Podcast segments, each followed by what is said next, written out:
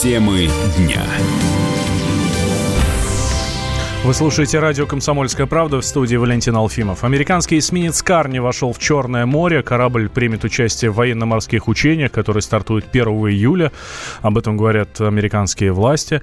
Отрабатывать маневры вместе с США будут военные из 18 стран. Задействуют 32 корабля и 24 самолета. На прямой связи со студией директор Центра военно-политических исследований профессор МГИМО Алексей Подберезкин. Алексей Иванович, здравствуйте.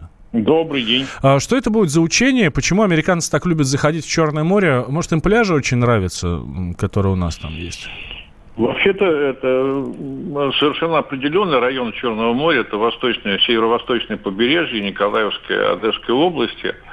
И, и э, как бы это сразу э, внушает э, сомнения, потому что вот среди этих кораблей есть и десантный корабль. Мало того, что есть эсминец ударный, кстати сказать, оснащенный системой Иджис и крылатыми ракетами, с помощью которых, вот, которыми наносили удар в свое время по Сирии. А вот эти почти сотни крылатых ракет с дальностью 1600 примерно, 1700 километров, это как раз та дальность, которая, в общем, технически обеспечивает их возможность долететь до Москвы. Поэтому, вот вы понимаете, и отработка десантных операций, которая возможна на побережье Николаевской Одесской областей, и отработка возможна, потому что и, э, эсминец предназначен как для нанесения удара, так и для э, э, обороны, в том числе противоракетной обороны.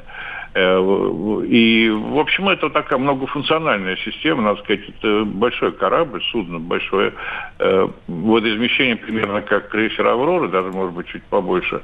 А оснащен он, конечно, по последнему слову техники, это новейшая марка. Вот поэтому э, вообще-то это крайне беспокоит нас, потому что здесь, возможно, ну, как минимум три вида опасности. Ну, одна очевидная совершенно опасность – это там э, болезненная ситуация с Крымом, который, в общем, э, является не просто территорией Российской Федерации, но и достаточно важный с точки зрения военной э, объект который достаточно хорошо укреплен и защищен, и поэтому там будет активность и средств ПВО, и средств РЭП.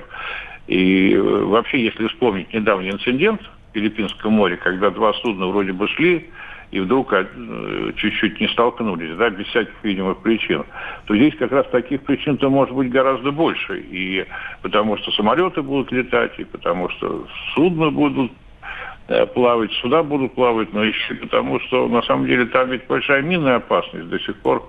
Э, именно в этом районе порядка 20 тысяч мин осталось неизлеченных, донных. И вот представьте себе на секундочку, что повторится инцидент, который был недавно в Персидском заливе, когда вдруг почему-то подорвется какое-то судно. Ну, вот всплывет донная мина там с тонну э, взрывчатки, и этот эсминец, там сказать, взорвется. Будет, видимо, расценено как нападение на американское судно со стороны Российской Федерации. То есть хотя и потом, предыдущих... уже, потом уже доказываешь, что ты не верблюд, да? Ну, конечно. Ведь тем более, что на таких учениях, в том числе и прошлогодних, уже расстреливали такие мины, которые всплывали. Это, ну, не, это, все, не, это все не, как бы, небезопасно, это все не игры, понимаете, когда столько военно-морских судов и столько оружия в одном месте, в различных наступательных операциях, повторяю еще раз, и с точки зрения высадки, иначе бы там не было десантного судна, и с точки зрения возможного использования крылатых ракет, и так далее, да, поэтому это на самом деле очень провокационное учение. Вот если бы мы, предположим, вблизи э, Флориды э, начали такие учения, интересно, как бы реагировали Соединенные Штаты на это, да, хотя это не обязательно в территориальных водах Соединенных Штатов. Это Но где-то там... недалеко. Да, да, где-то поблизости. Я думаю, что они бы и как бы им мало казалось, потому что реакции их всегда бывают очень неадекватные. Скажем, э, английские э, самолеты или суда, которые в Балтийском море или в Черном море у- участвуют в учениях, это нормально. А вот если наши суда э, появляются недалеко от побережья Великобритании, то это уже вроде бы как провокация. Да, да? это уже такие двойные стандарты получаются. Да. Алексей Иванович, спасибо вам большое. Алексей Подберезкин, э, директор Центра военно-политических исследований, профессор МГИМО, был с нами на связи. Надо сказать, что с начала года это уже пятый визит американского военного судна в Черное море. Последний был в апреле, совсем недавно. Тогда в регион вошел эсминец «Рос». Он участвовал в маневрах э, с военно-морскими силами Болгарии и Грузии.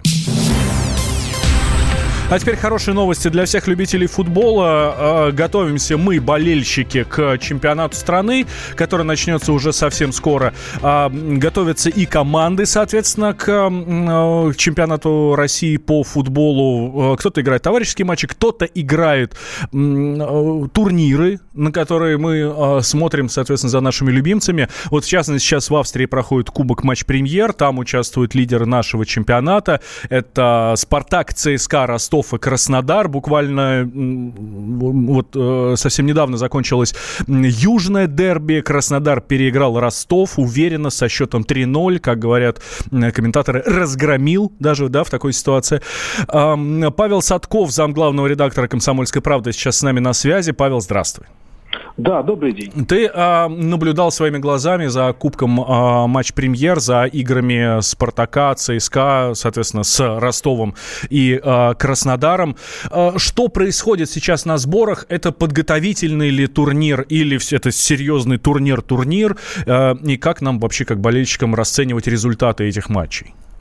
Ну, на самом деле все очень трезво оценивают э, э, уровень этого турнира. Понятно, что это э, предсезонный турнир, он прежде всего признан для того, чтобы обкатать игроков, посмотреть новичков, э, э, ну, все, что делается на обычных сборах, да, и просто появилась возможность провести очень хорошие, сильные спарринги э, с достойными командами, и все это дало возможность, э, дал этот э, э, турнир в Австрии. Многие говорили о том, что сейчас многие любят говорить о том, что надо было создать э, этот турнир, провести в России, России, может быть, при большом количестве, при скоплении э, зрителей, но, наверное, это было бы неправильно, потому что в первую очередь, конечно, там расслабляющая атмосфера, э, все команды живут в таких уединенных отелях, э, среди австрийских полей и гор, и все там очень тихо, благородно, и время от времени выезжают играть. Играть, кстати говоря, очень жарко, потому что там ну, безумно сейчас стоит жара, под 40 градусов, и вот сейчас даже было видно, как что еле бегали уже под конец и Ростов, и Краснодар. Но, тем не менее, конечно, это не совсем то, что нужно показывать зрителям. Конечно, это информация прежде всего для тренеров. Но, тем не менее, мы с тобой понимаем, что когда встречаются, э, например, ЦСКА и Спартак, да, в любом случае, на каком бы уровне они встречались, повышенный интерес к этому матчу будет, потому что соперники принципиальные. Но все равно выводы делать по этому турниру должны прежде всего тренеры, да, не совсем это для болельщиков.